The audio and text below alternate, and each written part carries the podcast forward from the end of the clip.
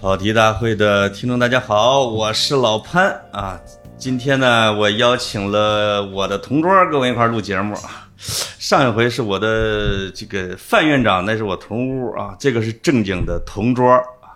这个介绍一下牟利，牟利，你跟跑题的打个招呼吧。哎，各位各位听众，跑题大会的听众，啊那个晚上好啊！因为我也是这个跑题的听众啊。对，就我这名儿呢特别好记，呃，牟利就是谋取暴利的第一个字儿和第四个字儿，啊，就是一个五行缺钱的名儿。啊，我觉得这个你是被我给发展成听众的吧？对对对，跟潘叔叔同桌以后，潘叔叔跟我安利这个这个这个跑题大会这个节目，后来听了一下，就是一发不可收拾啊。对，这个牟利跟我同桌啊，是这个跟我一官儿一样大的啊，这个在我司，但是他还有一个前身份啊，那就是新东方的人啊。新东方的这个身份，这个好像是你最著名的身份啊。新东方名师，多出名儿啊，没多出名儿啊，比 肯定那时候比董宇辉出名儿吧？呃，因为我可能跟这个董老师没有什么交集，因为我是零五零六年大学的时候就在新东方教书了，后来一共应该是十年左右的时间，那可能这个交集不是很大。对我为什么想起来拉牟利一块儿聊呢？啊，这个，因为这个我们俩这个给这屋整天跟我聊俞敏洪各种花花事儿啊， 哈哈哈给我听的就很乐呵不？但是从中也能看出新东方的这个自我的认同感。你会觉得新东方的人儿就跟别人不一样啊，虽然长得都不好看啊，但是口才都特别好，而且呢，这个语言都很华丽。这个这个这这这那个叫什么？董宇辉说的什么？当你背单词的时候，什么太平洋的虎鲸正在跃出水面啊，什么北北冰洋的企鹅正在扑棱翅膀，什么之类的。嗯，这些都是你们给那些同学们讲课的时候常用的吗？这个学习本身是个枯燥的事儿，啊，啊，那怎么能够去激发大家的这些兴趣？所以呢，这个是必备的一个技能啊。当然，这个里面曾经也出现过一些段子啊啊。其实呢，我们都说这个成熟的老师呢是在知识点中间插段子 啊。我们也有一些这种新的老师来了以后呢，听过这些老老师的这些课，觉得哎呀，这个段子真好，哦，就先把这个课的段子准备好，哦，变成了在段子中间插知识点啊啊。这个还是有一定的差距的，但是呢，离不开的都是要有段子。都是要有段子哈。这个嗯你是从大一还是大二就直接就当新东方老师了吗？大一的下学期，这个太狠了啊，就是一个大一的学生教其他大学生学单词儿、背英语，是吧？ 呃，对，因为这个生活所迫呀，哎呦，喂，不是这个，我大一的时候，那时候还背着那种什么零食在推销，那种什么给宿舍里边推销呢啊！你那时候你告诉我，你最多的时候，你当大学生的时候，一个月能挣多少钱？一个月能挣多少钱，这个不太好，也不不不大好说啊，哎什么量级吧？啊不！大好说，大概能有个几万吧。哎呦，哎呦，哎呀，哎呀，这个太狠了啊！我到现在都没几万啊！你二十年前就相当于我现在的水平，啊，这个应该说不不到二十万是吧 哎？呦 呦，我这个太狠啊，了！五千也是不到二十万。哎，对对对对，哎，那时候就是你那时候就业的，俞敏洪老师有多大呀？那会儿他创业不久吧？没有没有，那会儿都已经零五零六年了。已经到了0506很火的时候了，是吗？那会儿其实是新东方上市的前后哦，股票都兑现了。 啊，基层员工没有这么奢侈的东西。哎呦，这呃，那个你你给我讲过啊，就在你那个同时代的时候，还是有一些名师啊，包括你自己的哈，就是有有什么大家知道的吗？那会儿的名师，其实新东方在那样一个阶段啊，其实有好多的人，呃，不论是那会儿还是在做老师，还是说那会儿已经是领导了、高管了，但是都在上课哦，啊、那是一个那样的阶段。比如说，呃，我们知道的罗永浩啊，对，啊，包括那会儿跟罗永浩搭班的，也就是整个北京新东方唯一一个比罗老师、比罗永浩老师打分还要高的人，这个人叫黄奇。哎呦，啊，黄芪，包括其他的一些，像什么夏鹏啊，就是这些、这些名师们，啊，还有一些其实大家可能在一些其他的地方也会去见到的一些人，比如说像什么奇葩说呀、脱口秀大会呀，啊上面的其实很多选手都是我们的前同事啊，我们都是靠嘴活活着的人。 对，那这个因为我我我我刚才在划拉啊，这个这个抖音啊，那上面基本上十个有五个是董一辉，嗯，就是能火到这个程度，你想象到了吗？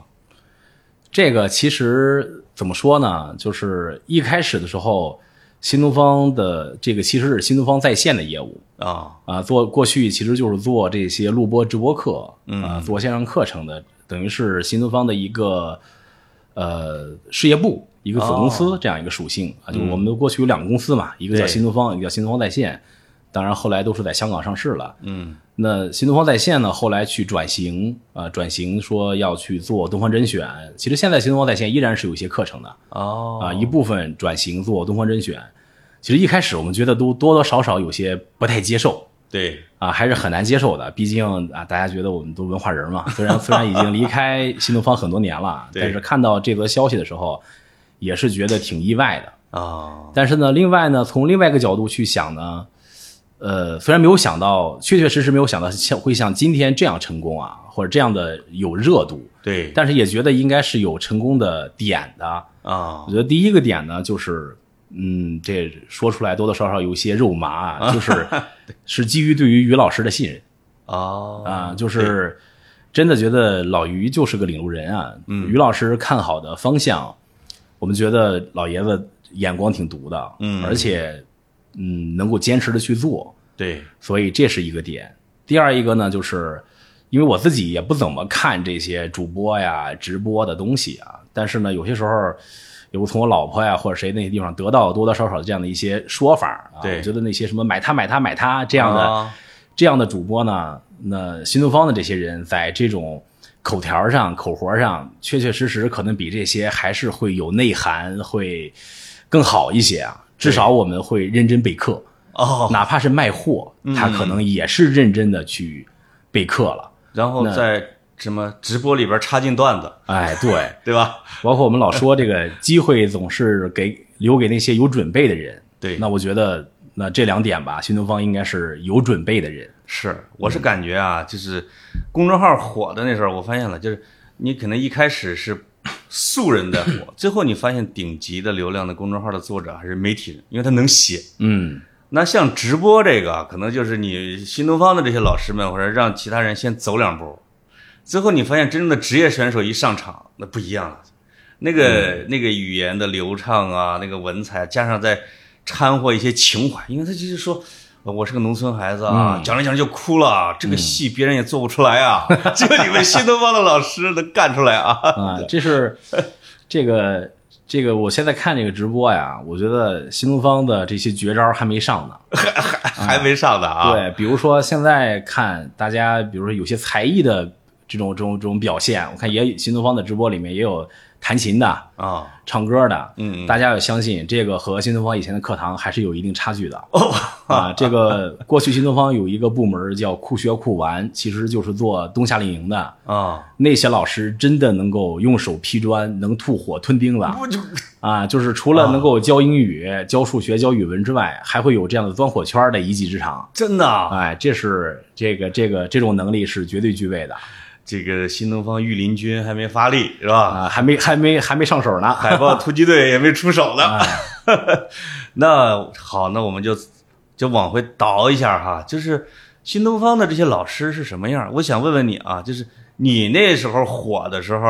你你那教室有能有多少学生？能有多大的那时候？那会儿的班有一百五十人的、两百人的都会有。那会啊儿，比如说像有些考研的这样的班，可能有的会一般有三四百人，有的时候甚至于不是在教室里上课，可能我们有些听众也会经历过这样的阶段，对，比如说会在学校的食堂、哦，学校的篮球场，可能有五百多人、一千人的课都会有，而且那不是讲座，那真的是在上课，户外的哈啊那啊那种对。，真的是在上课。我那一千多人的课呢，基本上就跟大家就是不是有点像疯狂英语那个劲儿啊？因为我没上过英语班啊，都是大家学生们群情激昂的那个啊。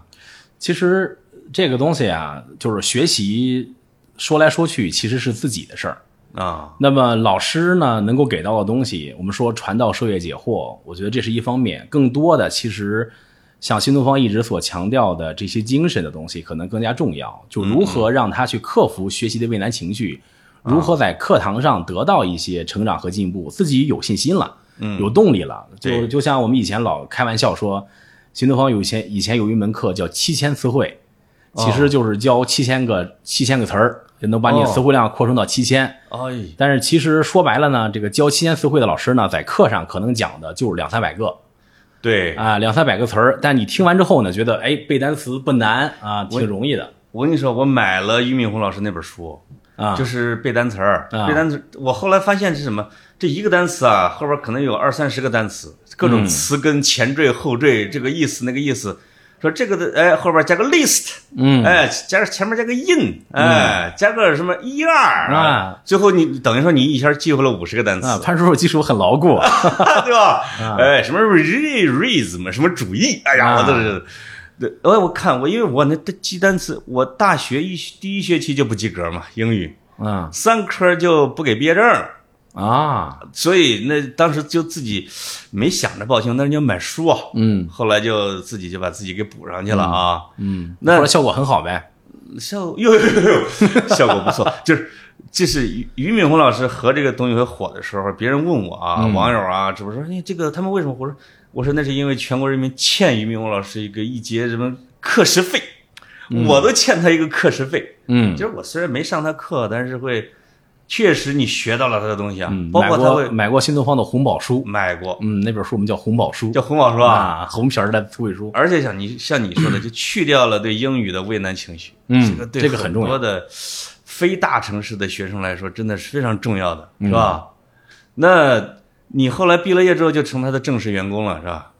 对你是教什么我最早，因为那会儿呢没有其他的学科，啊最早就是全是英语，新哦东方以前就只做英语嘛。啊英语那会儿我们做的东西比较多，托福、雅思、加 E、SAT、考研都在做。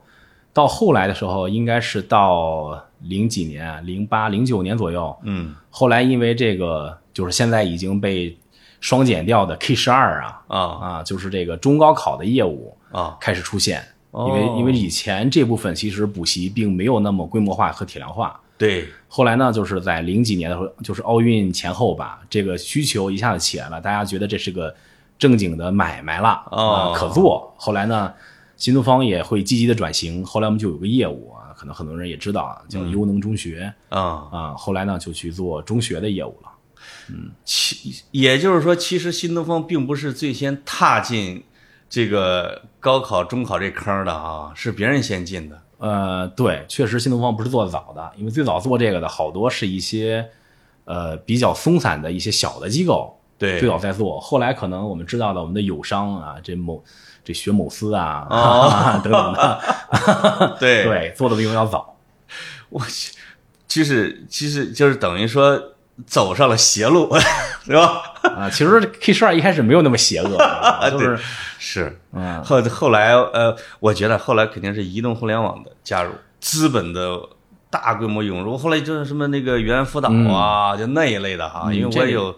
朋友在那里边去，那这砸钱砸的，这个嗯我们也不是说人家那个不好啊，啊就这种线上的这些教育啊，线上的东西，但确确实实啊，就是说白了。以前，比如说像新东方的那个年代，我们确实不会在招生上会这么做，对啊，就是什么打广告啊，砸那么大的流量啊。啊其实这个可能说出来说出来有些有些有些很局限啊，就是属于嗯那个行业的一些东西。比如说，比如说，当这种线上的切入进来之后，大量的投放以后，可能要招到一个学生，嗯，要花费的成本要大几千块钱。哎呀，大几千块钱的话，那说白了，这个学生可能得学两年、学三年，才有可能把这个钱啊，把这点成本给它摊回来。对那，就是这个业务其实是在赔钱的。是，你这就恶性循环嘛。对对对，就是大家饮鸩止渴，对吧？哎是的啊，那就看谁先上市，然后就用另外一套故事来弥补不亏是损的现实不嘛。是在做教育了，已对经纯纯粹粹的成了一个被资本裹挟的一个比较恶性的买卖了。没错 儿。那么在你们那些那个老师里边儿哈，怎么来评这个老师是优秀的，或者不优秀的，或者受欢迎的，是学生评啊，还是学校评啊？这个其实说起来还是以前的新东 方好啊，这个只能这么说，啊，因为新东方从一开始就是一个纯纯的以学员的满意度为导向的公司。嗯，比如说我们那会儿，嗯、比如这环节啊，从一个老师对，开始去面试进入新东方，他要做的第一个环节就能不能留在新东方，不是说呃哪个领导啊哪个专家来判断的，而是会去给他招一个免费的班，哦，招一个免费的哦，班，这个老师要去上课，嗯，啊、学生要给他打分儿对，来看满意度，好，哦学生觉得你好，你就留下了。嗯，那么后面开始上课了以后呢，我们是要打分儿的，啊，依然是打分儿的。比如说我们那会儿满分儿是五分儿啊，五分儿的话，那比如说你要打到四点几、四点三、四点四，对吧？四点五以下啊其实大家现在在一起聊天的时候都不好意思抬头看人，那得就多少分打啊？分低啊你比如说有的打到四点六、四点七啊，当然新东方在这方面也特别的。支持啊和推崇这东西，比如说打分高的老师，像那种四点八的、四点几的，我记不太清了，都啊好多年了。打分高的，这个整个的课酬是翻倍的。哇，就只要你啊让学生满意了，学生觉得你好，那么这个就会翻倍。那你那时候多少分？那会儿打分还行啊，就是反正是那种能够抬得起头看人的那种。你给估一下啊，这个范院长，如果他讲能打几分？范院长这个劲讲儿，啊范院长讲啥呀？讲讲讲讲，假装、呃，这个当然也说讲英语吧，啊以他的风格啊，范院长的分儿应该在四点五左右，不会特别高，过因为关。啊，对，因为少了一部分，就是潘叔叔在一开始说的这个董宇辉讲着讲着就哭了这个东西， 表演的成分太少。我反正是没见过院长哭，是吧？啊对你可能见过，哎，新东方是嗯，就是刚才说到这个老师上课哭的这个事儿，哎啊呦，那我真见过，就是说哭随时能哭的哎呦呀，啊，尤其是在这个这个课结束前的第三节课 啊，就会哭得很酣畅，因为第三节课要打分了。 哦，我去那那我能得多少分？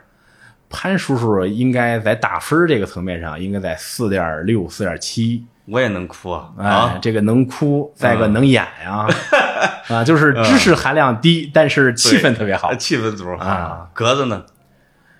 格子嗯入不了职、 啊，这个普通话不行。 普通话不行啊，再有点自闭症特质。 啊对，那我，但是我觉总觉得都比董一辉的资质好点儿吧？啊，嗯，董宇辉其实呃确实看下来是一个很新东方的好孩子。哦，嗯哎，很这新东方的个好孩子所谓的很新东方是什么意思？很很东方 list，新东方 list 啊呃，就是第一呢，就是热情，啊，就是他真的对待什么事情，哪怕就对待这种嗯直播呀等等东西，他大家现在去想想，他最早火火起来的那个瞬间，不就是当别人问起他这个单词怎么说的时候，已经要下播了，那就是不准停啊，必须要讲完。哦直播可以按点结束，但是课堂是要以知识的讲完为结束的啊，啊。这个我看起来就真的好很新东方，有热情嗯啊，呃，就是对这个事情很有怎么说呢，很有信念感。啊，你嗯，很有信念感。然后呢，第二一点就是特别的亲和。嗯其实新东方这个公司，我觉得，呃，当然伟大的公司有很多啊，新东方可能也在很多人看来算不上一个伟大的公司，呃算但是新东方真正的是一个草根儿的公司。啊，就是不论是从他的创业故事，他这个大家肯定都耳熟能详了，啊就是一个对草根的故事。但其实新东方也给了很多像我这样的人，嗯像我身边的很多的这样的人，其实这些当年就是个学生，也没有什么显赫的家庭背景等等东西，其实就很草根儿。嗯那么是有草根儿的出身，但是这个环境下呢，又特别鼓励这种草根儿的成长。嗯我们以前有句话叫“野蛮生长”。哦，从你们那儿出来的嗯啊，，强调的是野蛮生长。嗯那只要你自己努力，嗯敢于去成长，敢于去显露自己，敢于去展示自己，那么这个平台会给到你机会啊，啊、这是我觉得这个公司让我觉得，虽然离开很多年了，对。也会念念不忘、很感动的一点。从我有点像你把它放在新媒体时代，就像给你每个主播一个直播室，嗯，你有你你有吸引人，你就留下来，对吧？这嗯个就跟你们那个面试是一样的啊。你学、呃学生欢迎你，你就留下来对，啊这个可能跟这个给每个主播一个直播室的这个点呢，还有一点不太一样。啊，就是新东方虽然看起来每一个人都是好像各有各的风格对，啊、但是呢，我们会说这里面有一点，就为什么我说董宇辉看起来，在我看来、嗯、很新东方，也可能有很多的人看起来也很新东方的原因，是因为虽然每个人风格不一样，方式不一样，嗯但是他的这种精神上的内核啊其实是一致的，可能和一人一间一个直播室的主播啊，有这一点的不同，所以这个东西可能就是从于老师开始，这样一代一代的人就这么传下来，或者说潜移默化的影响下，是大家就是这样。这个老师教出来的学生的气质有共同点吗？你比如刚才跟范院长咱们在聊的时候，他是学生、是吧？嗯，我们家那位也是学生，就好像大家说：“哎呦，你也是新东方的啊？你是哪一届的？”哎怎么感觉大家好像是一个大学似的？对，是不是有那种感觉？它跟别的什么司啊，这个什么、嗯那种感觉是不一样的。这个其实，嗯，我们我们有时候自己开玩笑啊，说叫奥运前、奥运后，啊其实尤其在奥运前啊，这种这种情况会挺普遍的。确奥实，运学前生指们的是零八奥运吗？对，因为那会儿你想，那会儿很多以出国的为主，对，有些还是公派留学。哦，说白了，很多人的真的是要改变世界的人，嗯就是一批这样的人。说白了，也一方面是可能在这地方学习，大家去这种机构、新东方这个平台对他们的影响，但我觉得更多是当时的这样一个环境下，把这样一批人选出来了，嗯嗯嗯，就是一些有理想的，然后有能力的，对。有这样的志向的人被聚到这样一个平台上来了。那也就是说，零八年以前，这个绝对的肯定是中国的精英，新东方的那帮学生。嗯，你要么你去自费的或者公费的出国留学的，你至少有些人考了不一定出去，我只是想多个那那会儿好像证儿啊，那会儿好像是同学之间一聊，就是，嗯，你没去上个新东方吧，就觉得挺可耻的，显得自己不是那种积极昂扬向上的。这个我们整个男生宿舍没一个上的 啊。后来一说这个东西，一看就是不学无术的那种的啊，是确实是有这个标准。你没嗯上过新东方，你可能，那你肯定就没考研究生了。那好像是个很潮流的东西。啊，大部分其实有时候出不了国，没那个条件，但要证明一下我托福多少分儿，哎，呃这个求职简历里边是要有的，是吧？嗯，那所以确实是一个标志性的一个东西。呃，那那些老师们对学生会无意中是不是会灌输一些新东方类似理念啊性的东西啊？嗯嗯，对你包括像，呃，比如新东方虽然这么多年了，我印象中好像这种什么 slogan 啊，什么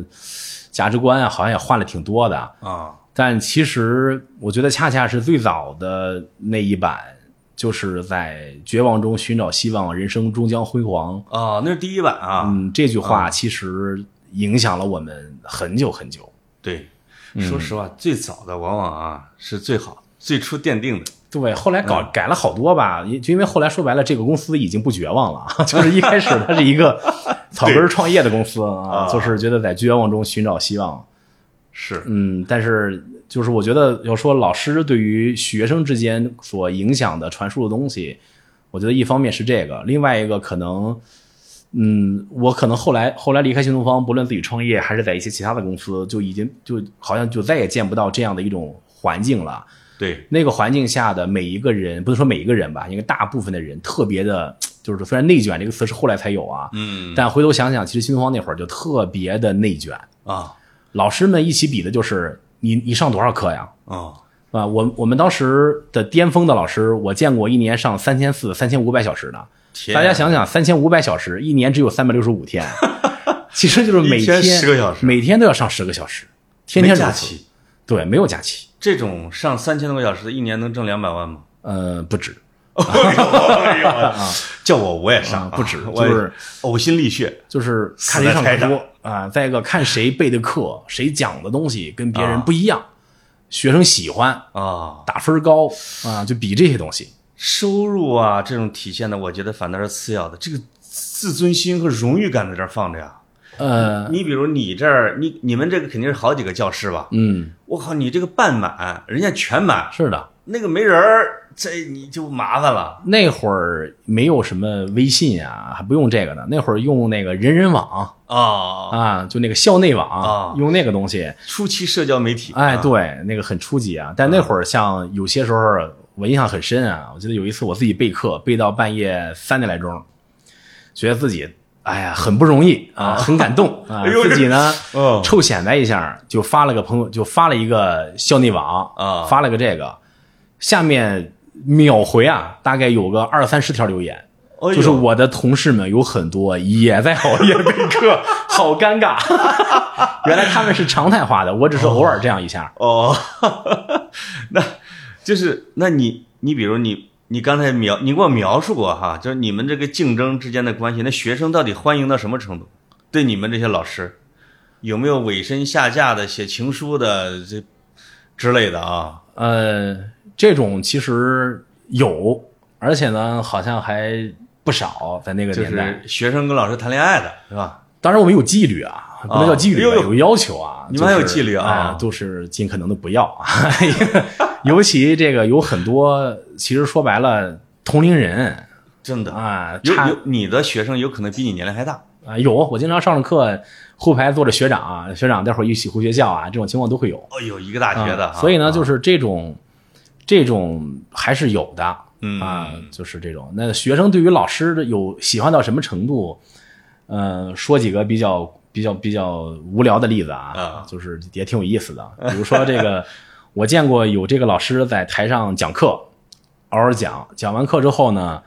到了这个中午的，就就是课这个课间休息的时候，对老师拿起水杯来喝了喝了口水，学生们都在休息啊，两个小姑娘就奔到了这个讲台上来，痴痴的望着老师说：“啊，老师，原来像你这样的人也要喝水啊我！”天啊，这个 学生也很单纯啊，哎呦呦呦啊呦，那是有这样的。也只能说那时候的学生，你要真对他动什么心眼儿，那也是不太难啊，啊，所以你看，我们是有纪律的，是吧？有纪律 啊。嗯对对对，但是这个纪律可能也就是半个学期、一个学期的，也很好办。嗯，那么刚才说了，就新东方，你说了个新东方呢，有它有很新东方这个词，学生包括他就是气质也是。俩问题啊，一个是零八年之前和零八年之后的啊，新东方嗯，确实有是有什么变化是吧？包括学生也是有变化的。因为那个前后啊，第一个呢就是新东方变大了，真的啊变成一个大公司了。啊，这个公司也上市啦，啊全球第一股是吧？就是全球教育第一名啊，第一股，嗯然后这个人也多了，等等的东西，这是一方面。另外一个呢，就是业务也开始变得复杂起来了嗯，啊，出国考试、国内考研四六级啊，那会儿还有叫应用英语，其实就是新概念。哎对，那会儿也做小语种，就是日语、韩语、德语这些哇。后来也多元化了啊哎，啊也开始做中学，对，后来也开始做少儿。哎呦啊，对就对开对就开始这个业务开始，我们就说，人家开玩笑的说呢，是不是以后从摇篮到坟墓，新东方都能管了？对老人英语啊，就这些都开始逐渐的开始去做啊，就业嗯务开始变得多起来，这是一方面。另外一个可能在那样一个时候也开始，不论咱们说什么大学扩招啊对等等这些，就开始可能说在学生的这个角度上也会有一些改变。啊，包括我就发现那会儿有时候开玩笑说，在课堂上，从怀揣理想的那些人变成了怀揣人民币的人了。 啊，就是学生的经济实力肯定是加强了啊、啊，有些比如说在国内可能成绩一般啊，或怎么着啊，就是说想出国去镀个金的这种开始多起来了。对，反倒是反倒跟以前不一样的，反倒是不太能考得上学的，反倒是上的多了啊、反正反正开始有了，开始多了。我自己上课都见过带保镖的， 啊，带着保镖来的啊也有了。那后来的那些老师跟你们之前的老师那些气质上有变化吗？呃，这个可能也是发展的必然啊。其实我们就说，新东方在过去的时候，就比较早的那个阶段，当然我我也不是特别早的人啊，就对在那个阶段的时候，我们说这个人啊是选出来的。啊，可能这一批的老师就一起来报名来应聘的，可能有一百多人，啊，两百人，可能最终剩下的呢，个位数嗯，嗯啊，个位数的人。说白了，这个是先选出来一些好的，对再在这个环境下去浸染它，去影响它，啊，这是一种成才的逻辑。对，那么到后来呢，因为这个公司大了，业务变大了，就开始人是培养出来的了哦，啊，对就是人呢可能不是一百分的，六十分的也行了。啊，对吧？当然，这还是守住了底线啊。我说后来这个 线上教育起来之后，有点是人是包装出来的了。哦，哎呦， 就是以前就至少可能他来自江湖，啊是吧？哎，各种各样的嗯人就觉得有，哪怕鸡鸣狗盗，但是但是你要有绝活儿是吧？你那是留得住学生。如嗯果咱这么说，如果按照现在的这些公司的用人标准的话，像像罗永浩嗯这样的老师，啊，都很难应聘成功的，啊对，也不是二幺幺的，也不是九八五的，啊对吧？甚至于都不是本科毕业。新这东方后来对这种什么九八五之类的也是有门槛儿的啊。后来说白了就是没有那么大的精力再去选拔人了。啊就要去通过这样的方式去筛出一些还不错的毛坯出来，没错儿，所以啊只能是看学历，九八五、二幺幺啊这些，但是把奇形怪状的人也给屏蔽出去了，滤出去了，对呃吧？就是少了少了啊。嗯，没有那么强的风格了。对，刚刚才我们聊的都是这个周边的啊，就是终于要聊到俞敏洪老师，因为因为我我我喜欢看财经管理类的书，好多年、这好多年前一直以来充满着对俞敏洪的批判。嗯，从那个那时候卢月刚写的什么新东方三驾马车嗯呀，到后来徐小平的各种发言啊，就他们也是逮着老于的人品好，说老平土，老要说他这个呃没有现代管理思维，嗯，跟着他老娘一块儿控制着公司的股份不往外出让嗯啊，等等，说了一堆他土的，到终究终究发发现你会发现，哎，那些人都已经跟新东方没什么关系了啊，嗯老于还在用他的韧劲儿，在带着新东方往前掘。嗯，哎，那你怎么评价俞敏洪老师呢？呃，真的是一种落后力量吗？我现在已经觉得他已经翻身了啊！我觉得于老师就是一个永远年轻的人哎呦呦啊、啊！怎么就讲？是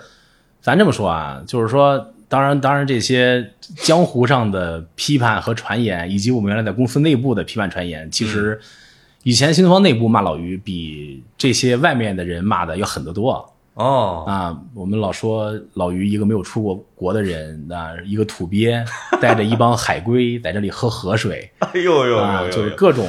各种恶心和批判的东西都会有。好像你们在课堂上，基本上老师都是拿老于打岔，这个上课学生们会反应比较热烈，是吧？老于就是新东方的于谦儿啊。人人得可调戏之对啊他不说不不说两句老于，就觉得这课讲不下去了啊！啊。但是我们去想想，其实从新东方最早的时候，老于三十岁啊啊，那么确确实实也有一些可能，这都是我没有经历过，但是也听一些前辈讲过的东西，啊比如说这种家族的东西啊等等的一些问题，确确实实那肯定是有的啊但是说白了，这个人也在也在成熟，对嗯也在成长。今年于老师六二年，今年已经六十岁了。哦，啊，那其实自己也是在变化，在成熟。嗯那但是于老师呢，就是他的那种，嗯，哎又又又有点肉麻了啊！哎呦啊，哎这个眼泪可以来了哎呀竟竟然 发现，在新东方的时候没这么夸过啊，现在竟然开始说了对，啊，就是这种，呃，包括你想他在五十多岁、六十岁的时候下游泳池是能够蝶泳的哦啊，半截身子出水，哦对吧？就是我们有时候开玩笑啊，老于一张蝶泳照，弄得新东方一批高管离职，哦就因为觉得人生无望哎了，这身体真好啊，那、 自己在这儿也没有什么继位和接班的可能 性了，就是哎，这跟这个他老人家长江横渡，哎哎，有好有一比，好有一比。比。嗯然后这种，呃，就是这种东西呢你，说的是自律吗？啊，其实就是就像我一开始说，新东方做了直播，我们会怀疑，觉得啊不靠谱，嗯，但是觉得是于老师说要做的，好像就多多少少还是值得信一信的，啊，保不齐就能够做成了哎，啊、这种这种精神的力量，嗯我觉得是掩盖了他这些啊、是个土鳖呀，不看报表数据啊哦，啊等等的东西，这个爱喝酒啊， 对吧？对对这些问题，其实他这种精神力量可能是很多，可能是他有一部分天生的因素，也可能就是他少年的成长环境。对，现在想起来，他的这种土啊，或者说他的自嘲啊，包括他自己说，我吧觉得挺像个企业家，但是呢，一碰见柳传志、马云呢，我就只配在旁边给人倒水，说不上话。他的这种对自己的自黑和真实，反倒是他的人格魅力的一部分。你有没有发现？是的，而且，啊呃，我们作为于老师以前的员工啊，嗯，也怎么说呢？是真的没觉得他是个企业家。当他说去跟马云、柳传志这些人还能够去一起聚个会，是吧？我们觉得啊， 是这样吗？去了也是倒水吧。 啊，我觉得倒水都不容易啊，就会有这样的感觉。呃，对，但是但但是辈分在那放，嗯你毕竟是国内，我觉得怎么着也第二第一代、第二代的企业家吧，嗯，对吧？虽然说不一定，要按说按照他这个辈分呢，有很多已经被淘汰完了，也有很多嗯成了一个超级富豪级的，是的，他就一直也不是很大，也不是很小，但就一直是新东方那个劲儿，嗯，也挺好这种精神是在的啊。啊。我我我就说，呃，新东方可能和一些公司的区别，我不因为我们我没有在很多公司共事过啊，那个那个工作过。那我觉得新东方有一点是我可能是我看到，但我觉得可能其他公司也比较少的一种啊，就是新东方好多人的结婚照是在新东方拍的。哦，找一间教室哦拍结婚照，而且我不止一次的见到这个结婚现场用的那张主视觉的照片儿是两口子嗯各拿着一本新东方员工手册拍 的，当然包括我自己啊。这种所这个凡是在教室里边拍的，是不是两口子都是新东方的人？太多了，这种啊就因为我们跟别人不一样，我们是日夜颠倒，周末和平时颠倒的人。哎，而且呢，这个这个地方女老师多呀，啊，哎呦男同志们那机会很大。哦，那可能对，就是稍微歪瓜裂枣一点的也都能找着啊。啊，就是加上嘴又会说，哎呦，啊这也，是个机会。而且有可能老于是鼓励这种的啊，呃，至少我们翻遍员工手册啊不禁止啊，不禁止啊而且这种鼓励呢，于老师的鼓励呢，就是经常这种两口子都是新东方的人，现场结婚的时候，于老师都连线或者视频来证婚，啊 哎，那这就是一种鼓励，啊对吧？嗯，那这至少两个人他就觉得你就稳定下来了，都能给我干活呗，或者说至少都认同我的价值观是的，啊。啊，哇塞，那呃，有人猜测啊，说这个这一下新东方就是这个股价的问题，是于让于老师都破产了。我一直不相信他破产了，你觉得破产了吗？看这个破产怎么怎么理解呀、啊，还是有钱的吧？对吧？你要说真的已经到了生活无以为继的可能，可能这种破产的概念应该绝对不 会的。不会啊，不像其他的一些 K 十二的公司，我而且说白了，新东方的这个这个这个买卖啊，就是这个企业，它一直以来挺健康的，嗯是真的有着比较不错的利润表现的，嗯啊，所以说它并不是在赔钱。当然，中间个别的财年是出现过一些这样的小的波动的，比如说被浑水做空啊等等，会有一些嗯哦对亏损的情况。但实际上，整体而言，一直以来是一个盈利的情况。而且呢，嗯其实从非典那会儿开始，那会儿因为非典新东方社要退费啊等等情况，那是从那以后就有了一条铁打的纪律。啊就是新东方的现金始终要留足给所有的学员退费和给员工做赔偿和发工资的钱，一大笔钱所以嗯现这个账上会始终拍着大几十亿的哦钱啊，哎这个钱是不准动的对，以防个天灾人祸什么之啊，类是的，因为非典的时候那会儿涉及到退款，呃，于老师自己也讲是满世界的去借钱，哦但是最终也把钱退出去。退出去了啊！嗯哎，这个信誉还是很好。这个我看不少的公众号自媒体啊，就又翻出来于老于老师郁结的故事啊。嗯嗯，这个是什么情况啊？这反正已经大家好像都公开成为一个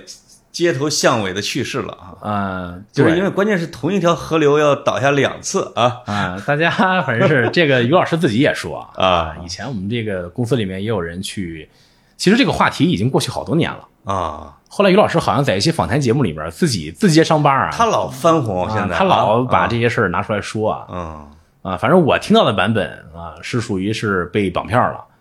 被绑票了之后呢，当时还挺危险的。啊后来应该是找到了某江湖大哥，啊然后出面就救出来了啊也啊不赎出来了赎出来了啊啊，赎出来了。当然还有一个未经论验证的版本啊，啊，说后来呢，就这俩给于老师绑了的这这人呢，觉得这这个买卖应该是个可持续的买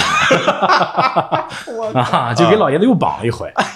啊，又绑了一回呢。哎嗯据说，当然这有各种演绎的版本了啊，有的对说就是。都没有再去找那大哥，大哥受不了了，说这有悖江湖道义啊！大哥自己去把于老师捞出来了，呃，啊，但是我们后来发现的就是，于老师真的有保镖了有保镖了，啊，海豹突击队的哎呦呦呦，这个真的啊，啊，海豹的保镖，就是你们的校长们其实也有当过这种特种兵的什么之类的，是吧？啊、有啊有我们这种也是海豹战 友儿我啊，有一个这个之前两口子在美国，他也是在美军服役的啊后来呢回国当英语老师这这这个太搞了啊，啊哎硬汉英语是吧？那这学生们估计也挺也挺欢迎他的啊， 就是这种故事，嗯对吧？就这种个人身上的标签儿，其实是学生很喜欢的。对啊，我们以前的老师里面有有这种给给国家领导人 做保健医的， 哦，哎呦呦呦，啊，啥样的都有啊于老师享受的待遇那不一般啊！啊！当然，那个保健医可能没有保健过于老师啊， 这个看来俞敏洪老师在你们新东方的作用就是首席品牌官啊，啊对，跟潘叔是一样的角色，啊一个啊角色 啊，而且只要他的存在，新东方的整个的气质、调性、感觉、价值观，这就比较一以贯之了。嗯这个还啊对，是的，嗯我们那会儿其实特别担心的，就于老师身体出问题，啊，这嗯这个也是徐小平啊、王强啊他们批评他的个人帝国啊，不嗯是以制度治公司。如果你有个三长两短，这个公司怎么办啊？是的，啊这个说到这个制度啊，啊也挺有意思的啊，就是从我。加入新东方的老前辈们跟我讲，以及我后来跟我后面的人去讲，都会对说一个段子啊，就是新东方也经常公布各种制度，哦，这个制度那个制度的，当然有时候要求还挺严格的，有些人会比较惶恐，就吧？嗯你看这个新制度这种要求会不会影响很大呀？对，那老前辈们都会说，就是你别着急嗯嗯啊，两两个礼拜以后呢，这个制度还在，那叫个 制度； 啊，两个礼拜以后不在了呢，这是常态哎啊，确确实实就是这样所以你要跟咱们的老板也讲讲他们是吧？啊。哎咱们公司不也没有制度吗？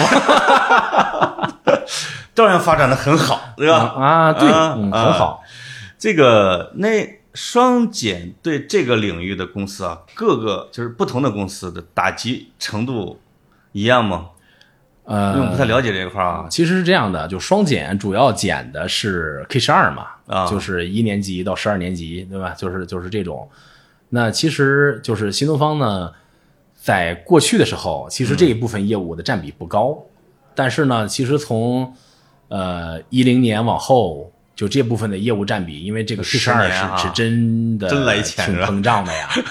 占比会越来越高，真啊刚，就是它最高的时候，K 十二在新东方能占，百分之六七十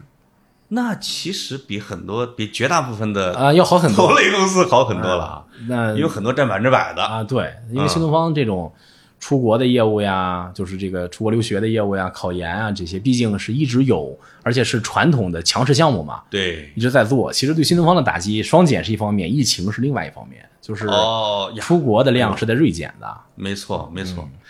这个反倒是忽略了，就是疫情一下把新东方给打到了跟其他公司一个层面了。嗯，对。本来是可以还能保持遥遥领先的啊，其实像以前新东方的，比如说基于出国留学后面的这种这种持续服务的东西，比如说叫前途出国，就是做留学中介，啊其实那个业务也一度发展的非常好了。哦啊，就是是甚甚至于后来新东方其实连这种海外 租房，啊、哦这海外租房啊这种业务都已经开始做了，哦就是为留学生的一站式服务嘛。是，然后这个哦忽略了这一点啊，因为这两年看来打击更大这一块儿，是也就是说新东方的员工裁员的里边不仅仅包括 K 十二是吧？包括、呃，对，比留例学的这些比例比较啊大的，可能还是因为这个 K 十二的人多呀，因为 K 嗯十二是很难有那种超大的班型的，对就是你不能说一个人给一百人上课了，比如对说就十五二十五人，对吧？有的还是一对一的，哦这个师生比其实不高。对啊，这样的话会有大量的老师。嗯那现在被砍一刀之后，那可能高中的业务现在还部分的在做。对那其实呃，小学的、初中的影响会特别大。我身边有时候开玩笑说，就是我身边这种失业的老师还是有很多的。啊，嗯，这个这个也是我担心的啊，就是虽然我是觉得有点像媒体人这样，虽然媒体不存在了啊，媒体人嗯就是纯失业的也没那么多，大家都会散落在天涯啊干各种去了。嗯那么像新东方老师或者这种，他们都干嘛去了？你们媒能回学体，校吗啊你们媒体没有了之后，媒体人去写公号啊，做其他的媒体相关的工作，很难公关，他不啊、他不违法呀？啊什么意思？啊他不你们现他在不违法改呀？烧烤城里边打这人了个啊？双减以后，这种课外补习是违法的。这这就个麻烦各了地都在查。我们之前有一次说，对我们这个所有的这帮人，虽然我们已经好已经离开这个行业很多年了，啊，大家心里觉得很难受的一点，就是有些地方的这种主管部门让扫黄打非的部门来打课外辅导，哦，这个真是伤害性挺大，侮辱性更那大。这侮辱性太强了。啊就其实本来都是一个社会上很体面的一个工作，你最后成了一个东躲西藏的，那那他们现在其实还是可以悄悄的教学生的啊，呃，这个不能说哦啊，不能这个都没 有了啊这不提倡啊，不。能不能把我的前同事们供出来啊。哎，我只要知道他们现在没有没没饿着，其实就就就就放心了。现在其实有些人，比如说会去做一些其他的工作，比如说也有的去做一些知识付费，我们知道的一些这样的一些类似的行业，也有一些人转型到了一些其他的领域，也很成功。说白了，因为当老师嘛，整天做的东西，我觉得这里面的方法论啊、逻辑性啊都比较强没错儿，啊、有些转型也还不错，也有一些呢还留在这个行业里面，比如说转向什么呢？比如说去写一些教材呀、啊，哦，包括现在一些教育硬件呀、就类似于这样的事情。当然，嗯，也有一些啊转入地下啊，转入地下， 但其实收入可能比以前还要高高呢好多。啊哦，嗯，哇，这个厉害了。这个还有一些是转入了新媒体，是吧？啊，直播、是是的啊，对对吧啊这不仅仅是董宇辉或者新东方，我看直播有个人开班的那种直播的，嗯，也挺厉害的，教英语啊那种之类的。而且董宇辉的成功，我感觉很快一个董宇辉站起来，马上有一千个董宇辉也会站起来。这就等于说，这个于老师啊，又给大家点了一个火，星星燎原啊，哎，是吧？星星之火啊，嗯就是我的那些前手下们，是吧？嗯，我已经替你们都试趟好路了啊，哎趟好看路看了行啊，哎，这真是一个特别有社会责任感的老板呐！啊！不是大家，我他可能是全中国唯一一个喊喊老板喊叫老师的啊！我其他的叫什么？我们就叫老师。马老师是他自己天天求着人家，你们喊我老师啊！我哎呀要跟好像是的，是啊。嗯，其他的你没有人说喊俞敏洪、喊于老板，都是于老师啊，就这种很自然的一种行为在任何的场合下，大家都叫于老师。啊。那这个这个真的挺好的，好像也、好像各种正式的会议和场合，大家也不会去加什么头衔儿哦。啊，介绍半天什么董事长啊，又什么总裁之类的，好是像也不怎么提。那这个就是一下跌到了谷底之后啊，又重新又那个那个那个 slogan 又出来了啊，嗯从绝绝望望中寻寻找希望你看我刚才你说的是不是一个伟大公司不确定，我反倒觉得呢，第二茬爬起来的公司往往是一个伟大的公司。你你嗯看隶属、华为啊，什么包括阿里啊这种的啊，其实新东方被打趴下了，再站起来好几回了，但这以前那种打趴下呢，没有连根儿拔 了，只能这么说。啊、啊、这个天灾人祸都遇到过啊。对啊，但这回呢，这种打击，不论是政策的调整，当然政策调整也也也有意义啊。啊、还是说这种疫情的影响，真的是把做了几十年的老业务，差点儿就要连根儿拔了。是，如果换个老板呀、可能就怎么的了，到塞浦路斯去了啊，就像我们那河南那个骗子啊，跑塞浦路斯去了。 但是我我其实反倒是在他最低谷的时候更关注俞敏洪老师，他在直播上讲自己的心路历程，嗯包括他说他在奥森公园里边大雨中跑步，嗯哭着跑，嗯哭一会儿笑一会儿，哭一会儿笑，六十的人了，嗯身家几百亿，还在哭一会儿笑一会儿，你反倒会觉得他的创业精神啊，嗯真的是一个很珍贵的东西嗯，啊，你就肯定能，就是能不能重新恢复昔日的辉煌不好讲，但是感觉这个人格是一直能立起来了而且现在隐隐约约的一种感觉啊，啊，就是有可能出现的爆点，啊，或者让大家眼前一亮，新东方被打倒之后再站起来的这种行为，除了带货直播以外，嗯，不好说还会有什么。啊哎，就是有他还是有他自己的实力的啊，有可能还有其他的业务会出现，有可能啊有可，能是我们都想象不到的东西。我去，这就是你就想，一个地方聚了一帮打着鸡血，还挺有能力的一帮人，对，那么他们在一起去，又是在一个被这种外界环境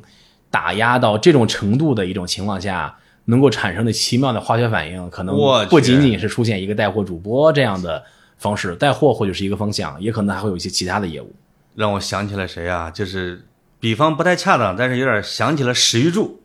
当年的这个 做那个巨人汉卡，嗯然后就咔嚓倒闭了。嗯哥们儿就跑到南京紫金山那边隐居去了，看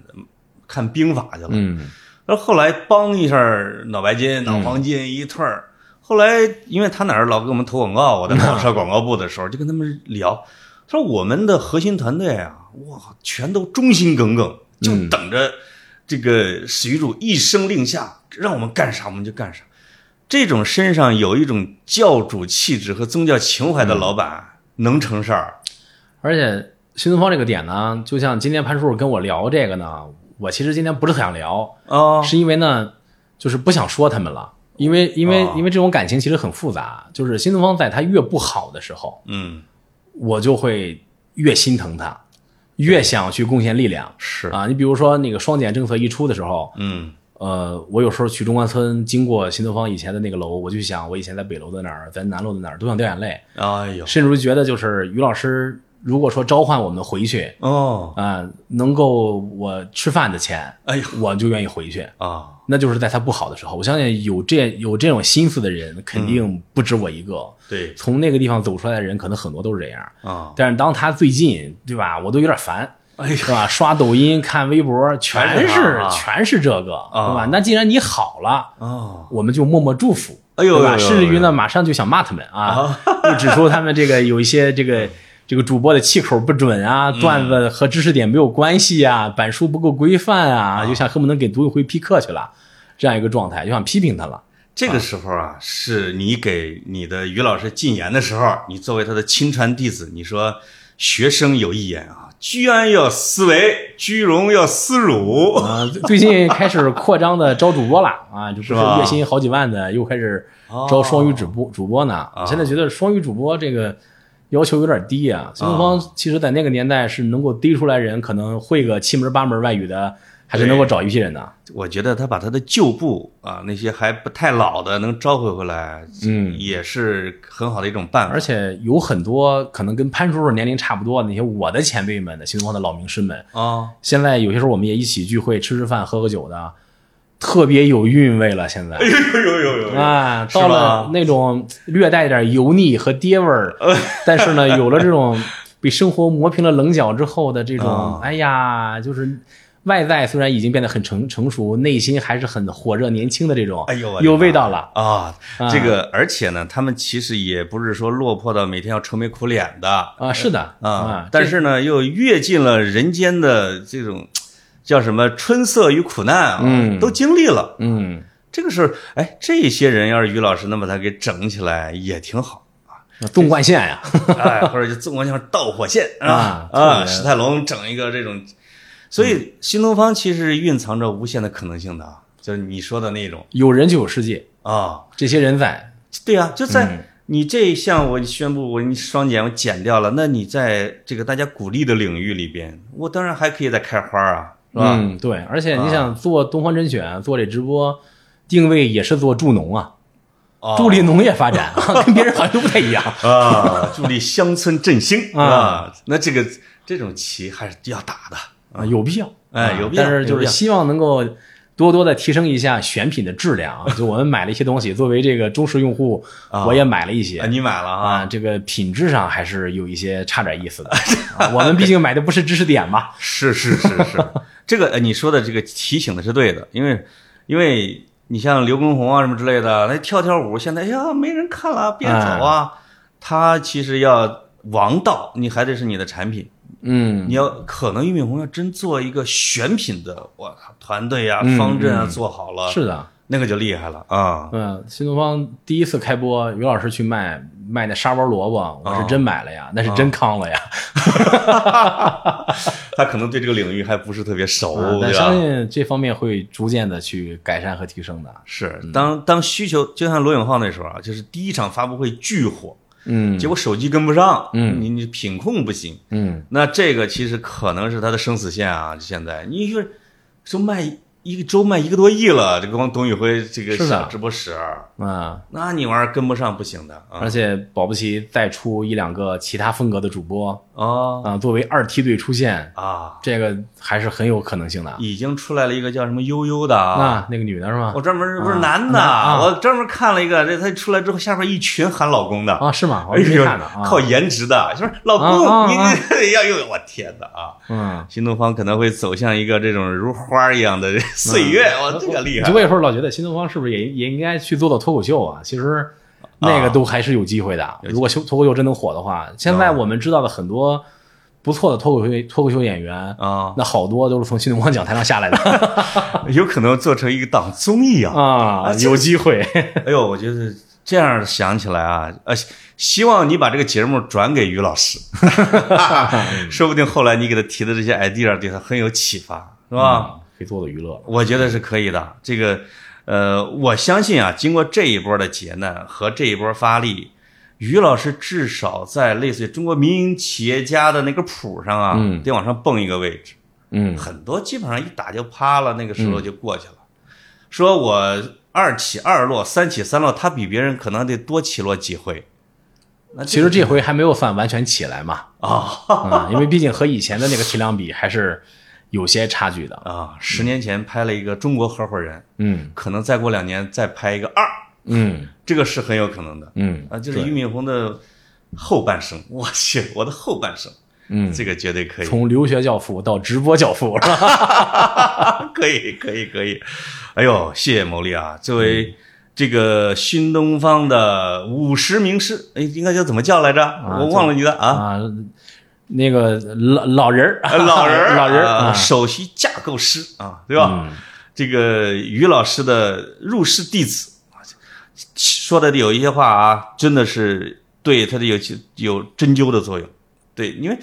因为我们看到他热闹的时候，你真的是给很冷静的看出一些东西来啊。这个我觉得还是挺好的，就是我我以为你会心花怒放的愿意跟我聊，没想到你说出这么多有深刻寓意的话来。啊就因为他好 了嘛，就想骂他，忍不住啊，啊，忍不住啊，这就是新东方人的尿性，哎、对吧？嗯就跟别人不一样，就哎想骂就是他不两句。一样啊。好好，谢谢牟力啊，